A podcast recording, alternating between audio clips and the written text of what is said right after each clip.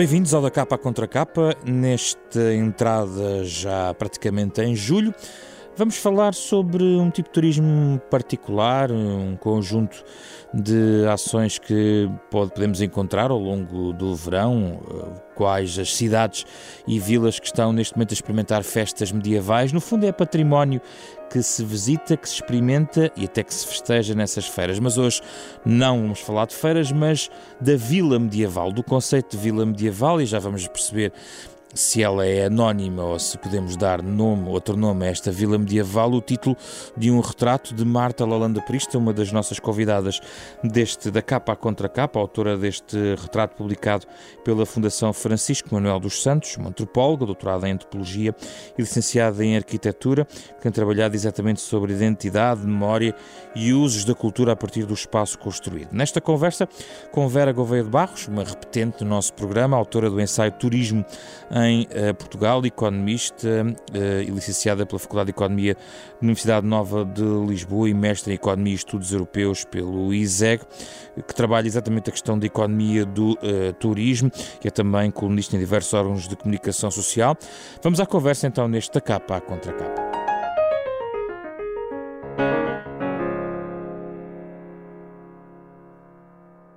Obrigado pela vossa presença, bem-vindas eh, neste da capa contra capa. Hoje não falamos do turismo, a Vera Gouveia de Barro já esteve aqui num contexto onde falámos muito também de Lisboa e dos hotéis, mas aqui a experiência é diferente, parte da vila medieval, uh, que não tem nome neste retrato, é a pergunta que a autora já deve estar uh, cansada de responder, Marta, mas porquê é que não deu nome à vila medieval que é aqui descrita uh, com quase tudo menos o nome, porque estão aqui os nomes de habitantes, está um conjunto de características, mas qual o nome a Marta não consegue, não quer dizer, não é?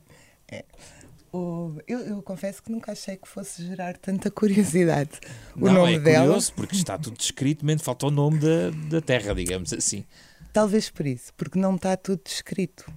Um, isso, esta, esta história foi feita como uma forma de mostrar como é que se constrói o passado, como é que o património se faz e, portanto, exclui as coisas que não estão aí escritas, exclui as crianças que vão à escola, exclui outro tipo de economias locais, exclui. Desculpa. Mas inclui os habitantes, inclui a relação com os habitantes, estão com os todos turistas. anonimizados. Não... Sim, é verdade. Mais ou menos. Já aqui há alguns habitantes, o senhor Gustavo, a senhora Manuela, enfim. Ah, mas esses não são os nomes deles. Sim. não, mas a questão é... A Marta escreve que é um retrato anonimizado, mas não anónimo. Porque não é ficcionado. Isso é importante referir.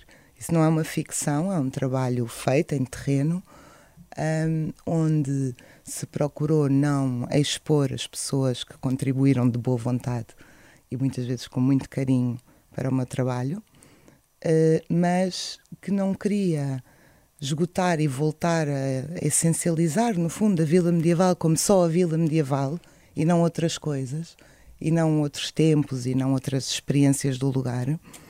E, e por isso foi mantida mas, não... mas neste contexto, esta vila medieval que aqui encontramos é essa particular que visitou e que não sabemos o nome, ou é o retrato somado das experiências de outros lugares medievais do país que têm aqui também cruzamento com esta realidade? Tudo, todo o retrato é feito com base na vila medieval, numa vila medieval. Certo.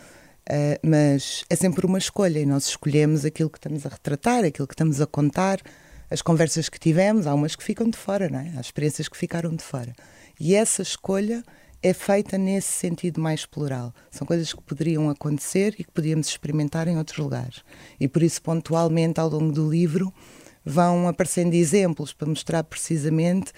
Uh, e, e lembro-me com um colega seu que falámos sobre isso, da questão de Valença Domingo, um, experiências que outras pessoas, que não eu, podem ter tido muito próximas nesta vila ou em outras vilas onde fenómenos semelhantes de patrimonialização e de turistificação ocorrem.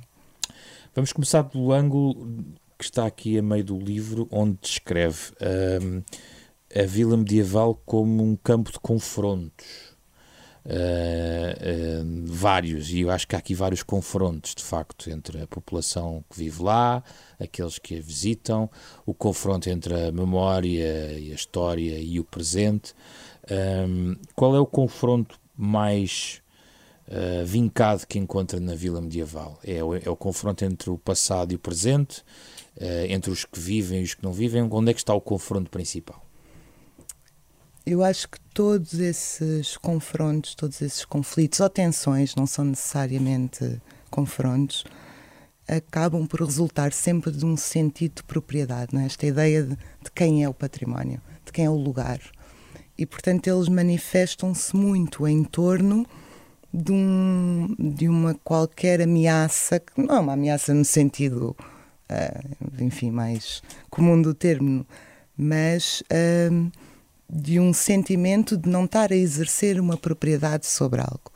E isto pode ser, eh, no caso da Vila Medieval, acontece, por exemplo, em relação a turistas, como acontece em Lisboa muitas vezes, e em tantos outros sítios, quer dizer, Barcelona é o caso mais clássico nestas, nestas conversas, uhum. né?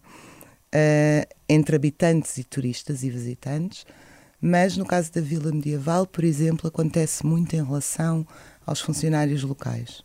Portanto, um, uma tensão entre quem vive o lugar como habitante uh, e não é agente ativo dos processos de patrimonialização, uh, ativo no sentido com poder, não é? com, com poder económico, com poder uh, real, um, e quem, quem exerce isso do ponto de vista lá, comerciantes, atores municipais essa tensão talvez tenha sido aquela que eu mais senti.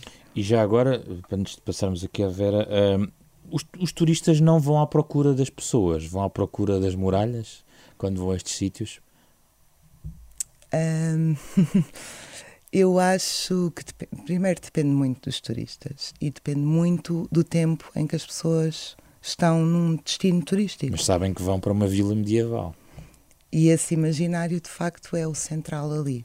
Agora, uma das, das uh, questões, talvez que tenha sido mais curiosa entre os turistas, foi precisamente como alguns têm a certeza absoluta que a vila não é habitada uh, e, e isso não tem mal. Outros têm a certeza absoluta que a vila não é habitada e isso é terrível e outros descobrem que a vila é habitada e isso é maravilhoso ou é horrível. Portanto, há de tudo. Uhum. Não, não é uma visão sei lá, eu pensaria que as pessoas ficariam uh, descontentes ao descobrir que a vila já não tem. É evidente que a vila tem habitantes, mas não, não, não é toda ela. Quem vende a vila não é um habitante ou um nascido no lugar, uh, mas, mas de facto não é assim. E há muitas surpresas na, nestas manifestações dos visitantes em relação à habitação da Vila Medieval. Vamos centrar-nos na questão do turismo aqui. Vera Gouveia de Barros, que turismo é este? Face aos outros turismos que podíamos analisar num programa sobre economia de turismo? Eu acho que este turismo é aquele que mais interessa porque é aquele que sai fora dos centros que estão uh, de Lisboa, de, do Algarve, da Madeira, que são as zonas que historicamente e tipicamente mais turismo uh, concentram. Portanto, eu fico muito contente que as várias vilas medievais, ou mesmo não medievais, uh, comecem também a captar interesse, interesse de turistas. E, infelizmente, os números que nós temos do turismo de, de, Portugal relativamente a 2018 não nos deixam nada confortáveis nisto que eu acho que deve ser uma um, uma descentralização a todos os níveis, incluindo na parte do turismo. Mostre-nos lá os números. Mostro, então. mostro os números. E os números mostram-nos, por exemplo, que a zona centro é a que tem o REVPAR, a receita por quarto, mais baixa, mais baixa do país.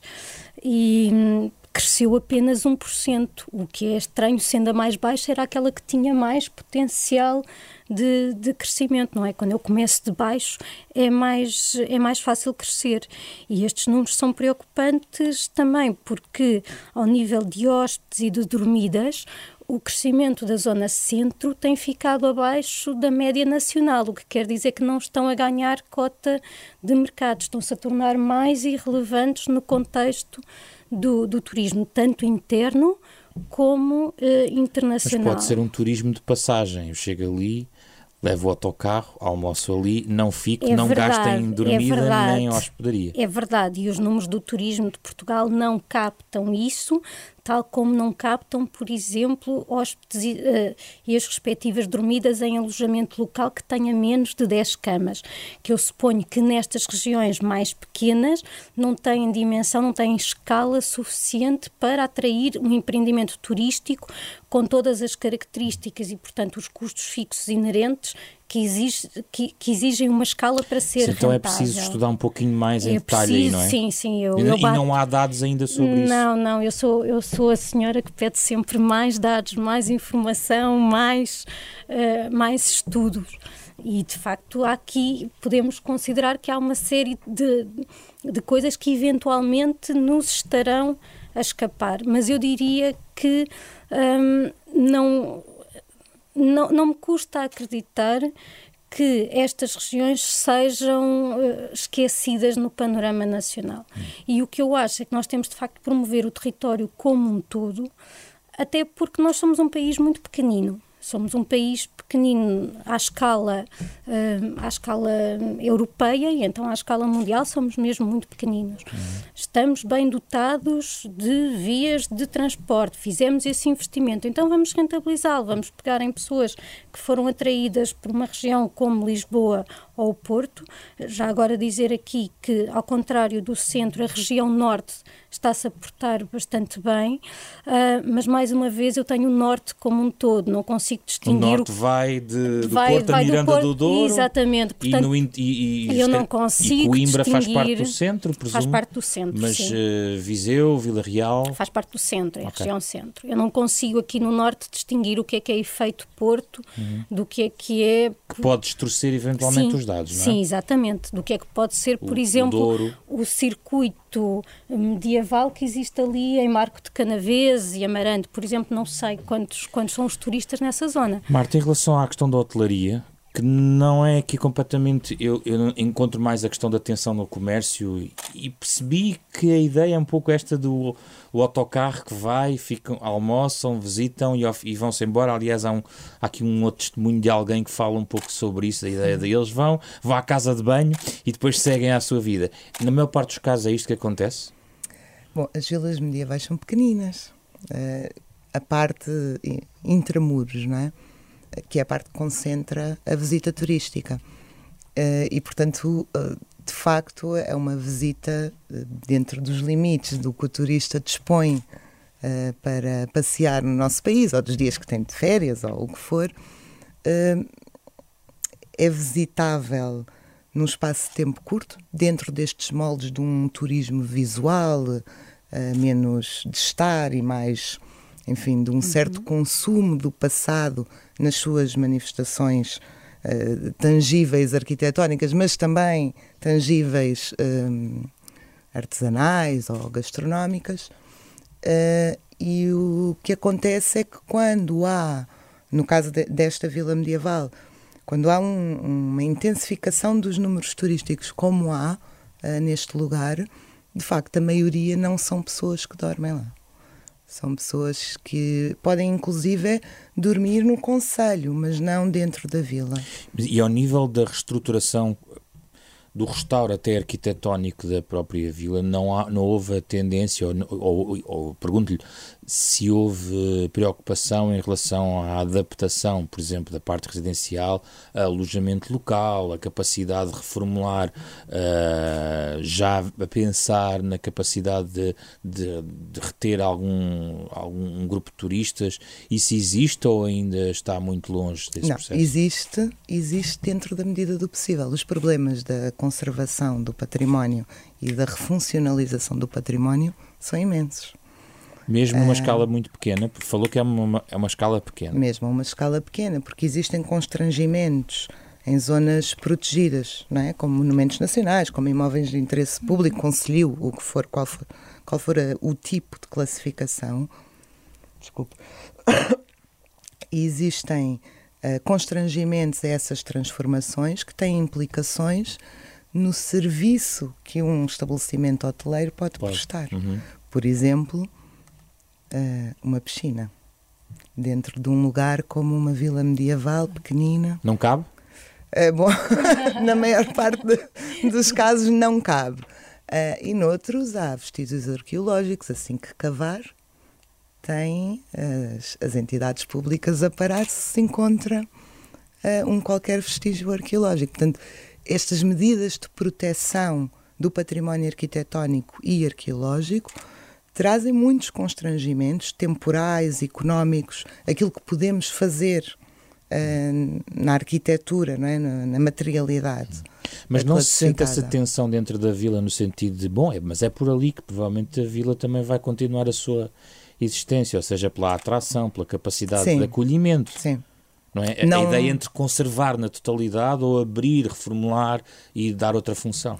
E sente-se, uh, mas isso depois leva-nos a outro problema, que é uma coisa é eu dormir duas noites no hotel, outra coisa é eu viver a minha vida num edifício classificado e querer mudar umas escadas porque os degraus têm 50 centímetros, ou querer uh, as modernidades que um apartamento aqui em Benfica tem, né? ou aqui na Buraca, casas de banho, na quantidade que eu quiser, que e isso há... não ser, uh, isso ser algo que é, na maior parte dos casos, muito limitado uhum. em termos de capacidade de intervenção. Vera Correia Barros, o que é que se pode aprender com as experiências de maior colisão entre uh, este passado e a modernidade. Lisboa, os grandes centros urbanos têm passado também por isso. Não é preciso sair de Lisboa não. para encontrar estas tensões. Não, não. Estas, aliás, há, há bocadinho a Marta falava da questão da propriedade. Uh, e eu acho que isso é o que está na base de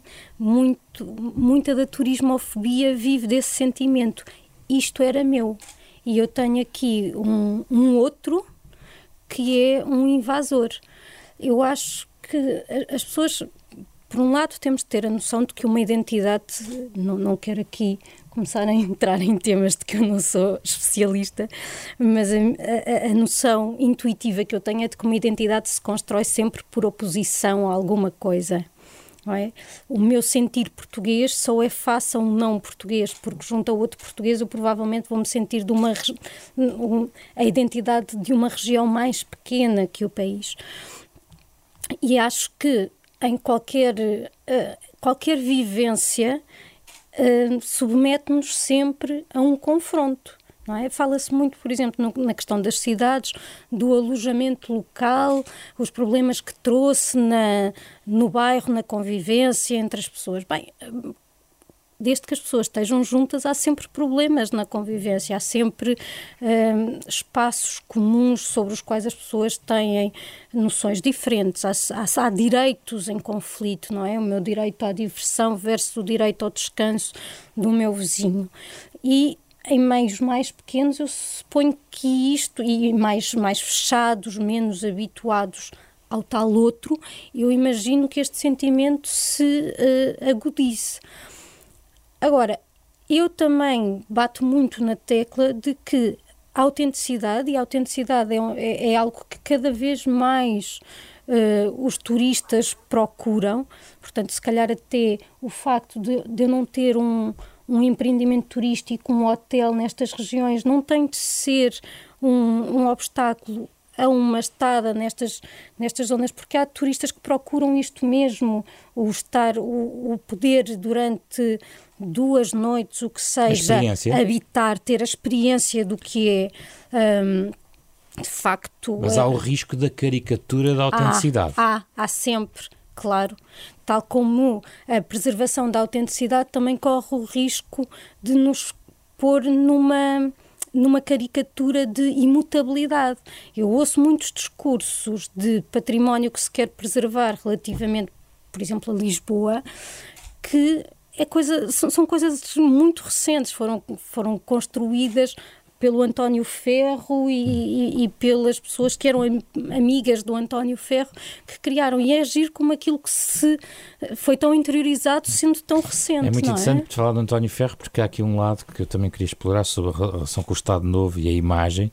Mas, Marta, como é que se gera esta questão do risco da caricatura da autenticidade? A ideia, isso pode pode haver uma tentação até de, por via do turismo, uh, exacerbar a, uma autenticidade claro. muito para lá do que ela existe, plastificá-la, ou não? A questão é sempre. Isso existe nos, nos, nos, casos concretos? Porque eu quero, quero ir ao caso concreto. O, a ideia de autêntica é uma ideia, primeiro, altamente plural e depois sempre construída, não é? Lá está. Uh, estava a falar das questões durante o Estado Novo, Sim. é o nosso melhor exemplo. Está aqui descrito no livro. Sim, as nossas ameias por aí afora em tantas Tão vilas medievais. Aqueles, Aqueles muros faziam castelos perfeitos. Sim, perfeitos, esquadra e, e régua. Uh, e, portanto, na verdade, uh, eu julgo que há muito, embora ainda exista uma, uma noção por parte do turista de que está a ver algo autêntico, genuíno, uh, que ele não sabe se quer explicar propriamente o que é que é, tem a ver com algo que vem de antes, tem uma certa historicidade, uh, mas a imagem concreta é uma manipulação plural. E há muitos turistas que o sabem, as pessoas consomem. O chamado very typical. Sim, mas quer dizer, pense nas sardinhas em Lisboa. É? A sardinha come-se. A autenticidade da sardinha é um peixe que está no mar e que nós grelhamos e comemos. Eu gosto desse conceito, a autenticidade come-se. Ainda não tinha é, apanhado essa. Agora temos uma série de portas-chaves de umas sardinhas em tecido, muito giras. Aquilo não é autêntico? É. É um autêntico artesanato de Lisboa contemporânea. Portanto, esta ideia da autenticidade associada a uma longevidade no tempo. Mas há riscos de forçar a autenticidade.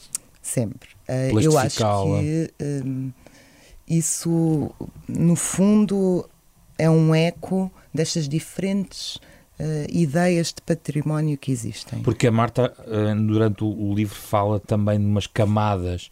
No fundo, a história deste sítio constrói-se de camadas de histórias, Sim. não é? Passa a expressão, que vão ser contadas, é como aquela aquela velho exercício de uma mensagem passada por 20 pessoas, ao fim claro. de 20 pessoas já não tem a ver com a mensagem original. O, isso que estava a falar sobre a questão do, do autêntico e da passagem do tempo, um, no que respeita a este turismo de património, se quiser, ou nestas experiências patrimoniais uh, e na sua exibição, uh, o, o que acontece é que tem em cena, e isso é muito claro na Vila Medieval, diferentes concepções de passado. Portanto, aquele passado e aquele património quase sagrados não, é? não se mexe, mantém-se exatamente. Isto é uma visão que ainda existe. Uh, outras visões muito mais experienciais, por exemplo, o nosso passado, o nosso património serve para o sentirmos, para o experimentarmos. E outras visões que já vêm numa herança das novas cartas, do património imaterial, que é uma, um, um olhar muito mais social e cultural em torno do património, não como algo que existe, mas como algo que se faz através da ativação de um significado, de um valor, uh, de uma expressão cultural. E isso vê-se muito bem, uh, no caso da Vila Medieval, naquela ideia do património vivo e do património morto, que não é minha. Esta, estas expressões são, foram-me transmitidas. Uh, e o património morto é a matéria, e o património vivo são as pessoas Sim. Que são proprietárias dessa matéria. Proprietárias não no sentido de, enfim, terem um registro de notário, Sim, não é isso?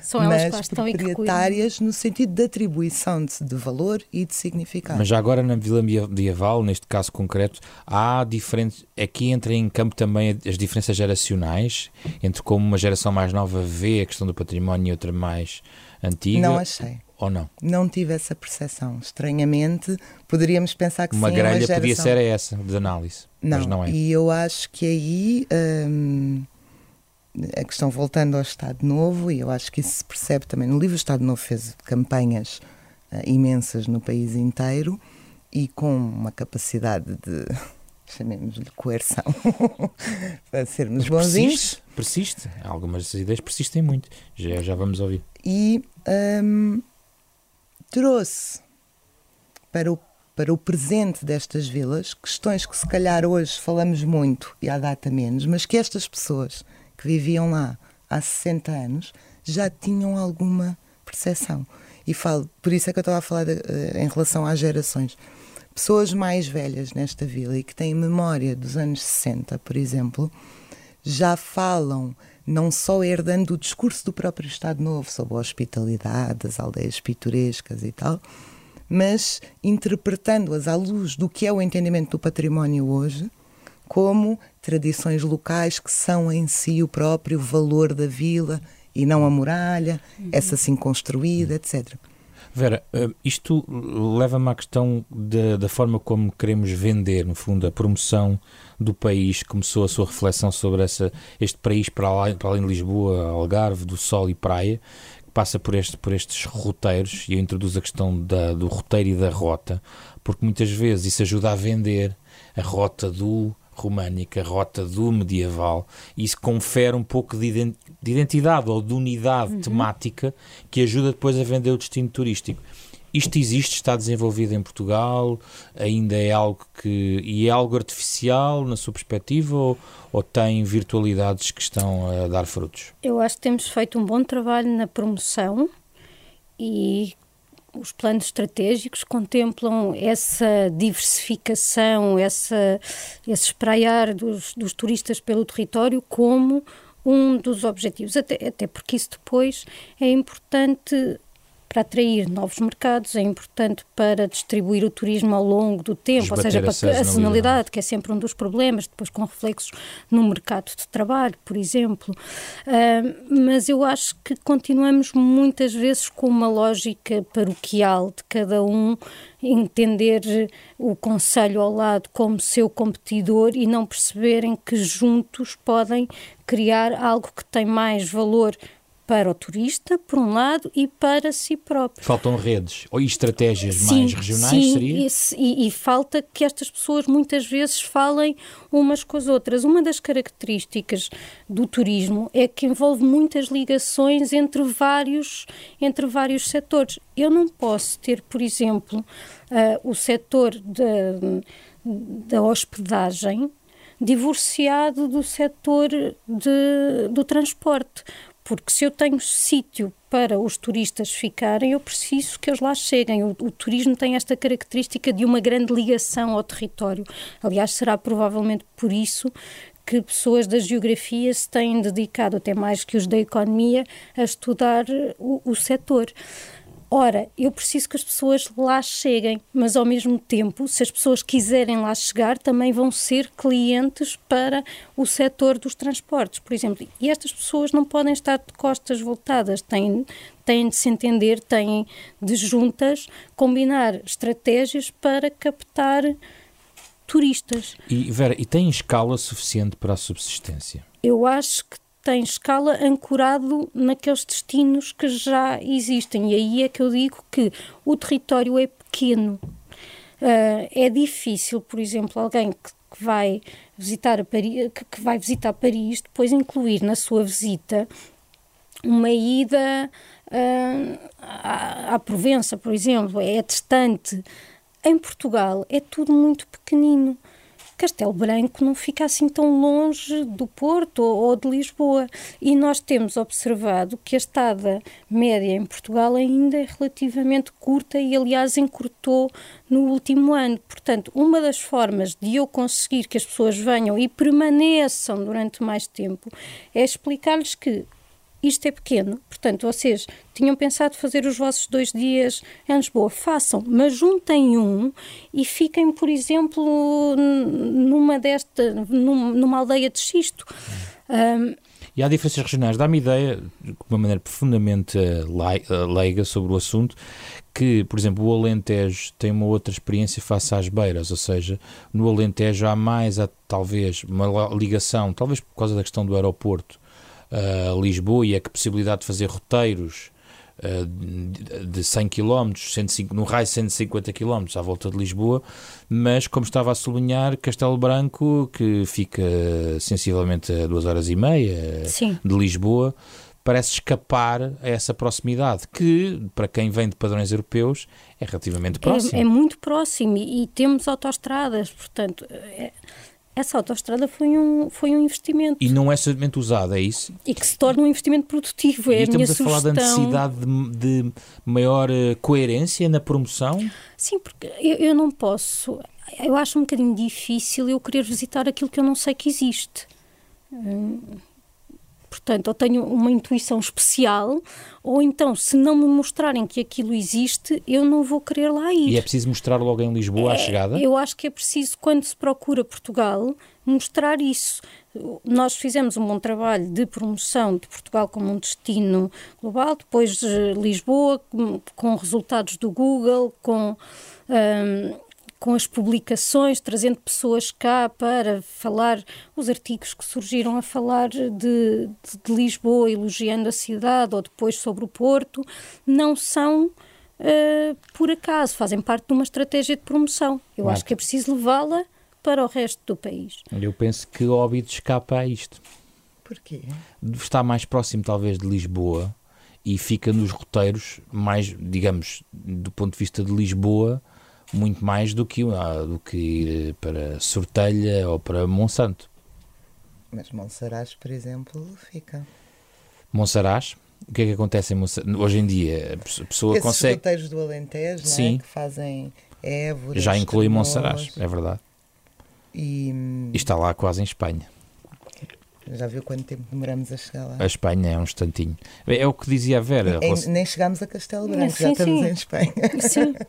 Ainda mais perto. É. De facto, eu acho que a Vera estava a comentar uma questão interessante nesta ideia do turismo como agência de marketing, porque ela é dupla, não só um, esse aproveitamento turístico em diferentes regiões, uh, depende de um marketing que se faz sobre elas, como o país utiliza o, o turismo para construir um marketing sobre si mesmo. Sim. E, portanto, não sei até que ponto uma e outra, qual é a imagem que Portugal vende de si próprio. Se calhar não é de Castelo Branco e é por isso que não o anunciam. Se calhar é uh, do Alentejo e do Algarve, não sei, não, não é bem a minha uh, área de maior trabalho, uma vez trabalho em questões mais localizadas, não é? Mas esta noção uh, de, de que o turismo exibe um olhar sobre, sobre nós. Uh, o turismo ao uh, a promoção turística, não é? A promoção turística constrói um olhar sobre o destino turístico e, portanto, quando estamos a promover uh, o turismo em Portugal, estamos a desenhar uma imagem sobre o que é Portugal, quem são os portugueses, o que existe em Portugal. E isso é interessante, essas discrepâncias entre regiões. O que é que o medieval tem para além da vila, porque eh, Portugal está cheio de feiras medievais. Parece que o medieval está na moda. Basta pensar na Disney. Ou na Madonna. Viu? o medieval é um tempo romantizado, não é? Que nos leva a um imaginário que não é só o dos reis e castelos e rainhas, mas também de algo eh, não moderno lá está a história da autenticidade, esse antigo inatingível. Há algo de místico e de Isso mágico. permaneceu nesse... desde os últimos 100 anos da questão no Estado Novo, também a tal promoção que foi feita, isso permanece. A ideia do medieval, sim. A ideia do medieval não é o período medieval eh, trabalhado pela história, é uma ideia. Uh, e as feiras medievais e outros eventos, as, aquelas réplicas de uhum. batalhas, são uh, experiências sensoriais Sim. desse imaginário, portanto, muito apelativas para uma determinada uh, motivação turística, não é? Que não é o, o, do olhar, mas o do sentir, o do experimentar, o do comer. Podemos chamar isto um nicho de mercado? Eu acho que é claramente um turismo de nicho, sim. E, e como turismo de nicho tem. Uh, tem o atrativo de estes segmentos pequeninos normalmente pagam-se bem, não são os, os reparos que nós víamos ali para, para a região centro. Um, por isso, e, e, e, também porque estes espaços são pequenos, como dizia há pouco, portanto não dá para eu ter um, multidões, massas, massas aqui. Uh, a, a, carga que estes sítios aguentam é, é, mais reduzida do que numa cidade como Lisboa ou como o Porto, isso sem dúvida nenhuma. Resta só falar da qualidade dos serviços de turismo e a questão de quão preparados estão. Uh, já aqui falámos da questão da, da história que é contada à volta das várias vilas, não é? Como a Marta sublinhava, uh, também a história está mal contada. Diz aqui alguém no do livro que a história não é bem essa. Uh, lá está a questão da fantasia, eventualmente. mas gostava de ouvir de ambas a questão da qualidade dos serviços e daquilo que é prestado ao turista que vem, a história que lhe é contada, o acolhimento que tem. Já não estou a falar do alojamento. Marta, qual é? qual é o estado da arte neste momento, neste, nestas vilas medievais? Eh, eu acho que, porventura, devido ao facto de serem experiências turísticas e práticas turísticas de, com uma expressão temporal uh, reduzida, isso acaba por limitar um pouco um, todo. Uh, não vou dizer esse. Bom, todo esse estado da arte. O que eu quero dizer com isto é que há limites para aquilo que um visitante pode ter acesso numa visita curta. Uh, e, como tal, a indústria responde, não se vai preparar para coisas, para experiências turísticas que implicam estadias de 10 dias, porque isso não vai acontecer uh, num destino muito reduzido. Mas os guias sabem o que é que estão a, sabem do que estão a falar quando conduzem o turista por aqui e por ali? Não sei se é uma questão só dos guias. Eu sei que eu falo nos guias e na forma como. Porque Estou a basear-me no seu livro. Exato, eu recebi um retrato da Vila Medieval de um guia que parecia assim uma coisa gravada, não é? Sem qualquer. Mas o guia está habituado a receber um turista que quer ver e saber o mais rapidamente possível e seguir para a próxima paragem.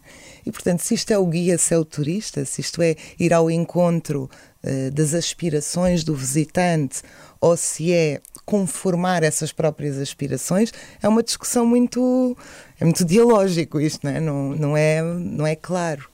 Vera, a questão da qualidade dos serviços, fora até dos grandes centros urbanos, já aqui falámos noutros programas sobre isso, e aqui fora de Lisboa, como é que é? Nós temos um trabalho a fazer eh, em termos de qualificações, e isso é geral na economia, o turismo não, não escapa.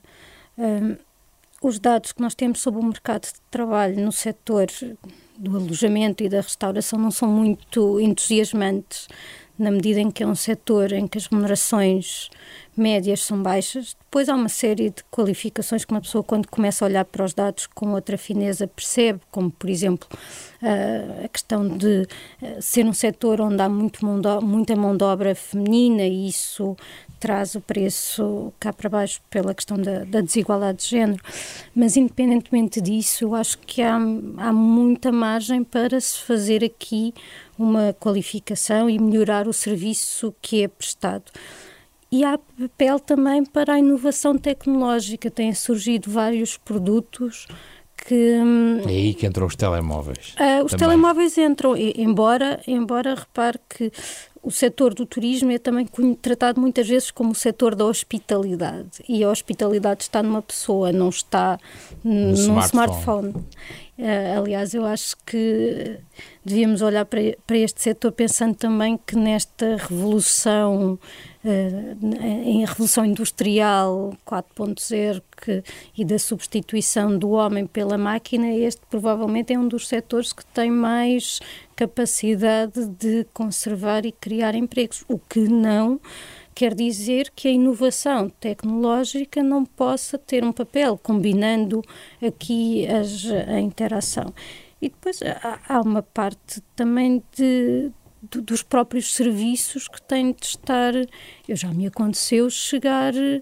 Hum, a sítios eh, com rotas até hum, bem desenhadas. bem desenhadas, mas depois querer a informação e o posto de turismo está fechado está fechado ao fim de semana. Não, não eu, faz eu, sentido. Eu, eu, percebo a necessidade de descanso, acho que as pessoas Sim. que trabalham aqui têm direito ao seu descanso, mas depois há que encontrar aqui um equilíbrio. Uh, já estamos a ouvir em fundo a música de Mário Lajinha, genérico original deste programa, da capa à contra capa, parceria da Renascença com a Fundação Francisco Manuel dos Santos. Como sempre, pedimos sugestões a quem nos visita neste programa, uh, para quem quer saber mais sobre o património, sobre, neste caso, o turismo. Uh, vamos então às sugestões dos nossos convidados. Comece por si, Marta. O que é que nos quer sugerir? Eu sugeria duas coisas, uma mais ligada às questões do património e outra do turismo, uh, uma mais académica e outra menos. Uh, uma é um livro chamado Memory Land, da Sharon MacDonald, que é um livro um, que mostra precisamente todas estas, de uma forma muito sistemática, todas estas questões: como se constrói a história, como se conta o passado, como se vende o património, como musealizamos e capítulo a capítulo vai mostrando em toda a Europa como estes processos com particularidades em cada lugar eh, são processos alargados, são processos que não são exclusivos de uma vila medieval. E a outra sugestão? A outra sugestão é um site uh, que se chama Tourism Concerns, onde um, que eu acho curioso e que no fundo um, apela ao turista alguma reflexividade sobre a sua própria prática e alerta, quer em turismo étnico, turismo de natureza, voluntariado, patrimonial, alerta para as problemáticas que se levantam em cada um deles. Vera. Eu começo por sugerir o retrato da Marta. Obrigada. e depois um site. Vão ao Turismo de Portugal, vejam os números, vejam as várias publicações que as lá têm com o retrato estatístico do com turismo. Com retrato estatístico e exijam mais estatísticas. A procura dos dados, não é? É verdade. Que faltam. Obrigado, Vera Gouveia de Barros, Marta Lalanda Prista, autoras ambas de publicações, no caso a Vera do Ensaio Turismo em Portugal e este retrato de Vila Medieval que agora é uh, publicado. Este é um programa da Renascença em parceria com a Fundação Francisco Manuel dos Santos, que pode ouvir às nove e meia da manhã todos os sábados e depois nas plataformas digitais, em na versão integral uh, e também em rr.pt. Fizeram este programa Carlos Vermelho, André Peralta, Ana Marta Domingos e José Pedro Frazão. Regressamos na próxima semana, já uh, em julho, com outros temas em debate nesta meia hora semanal.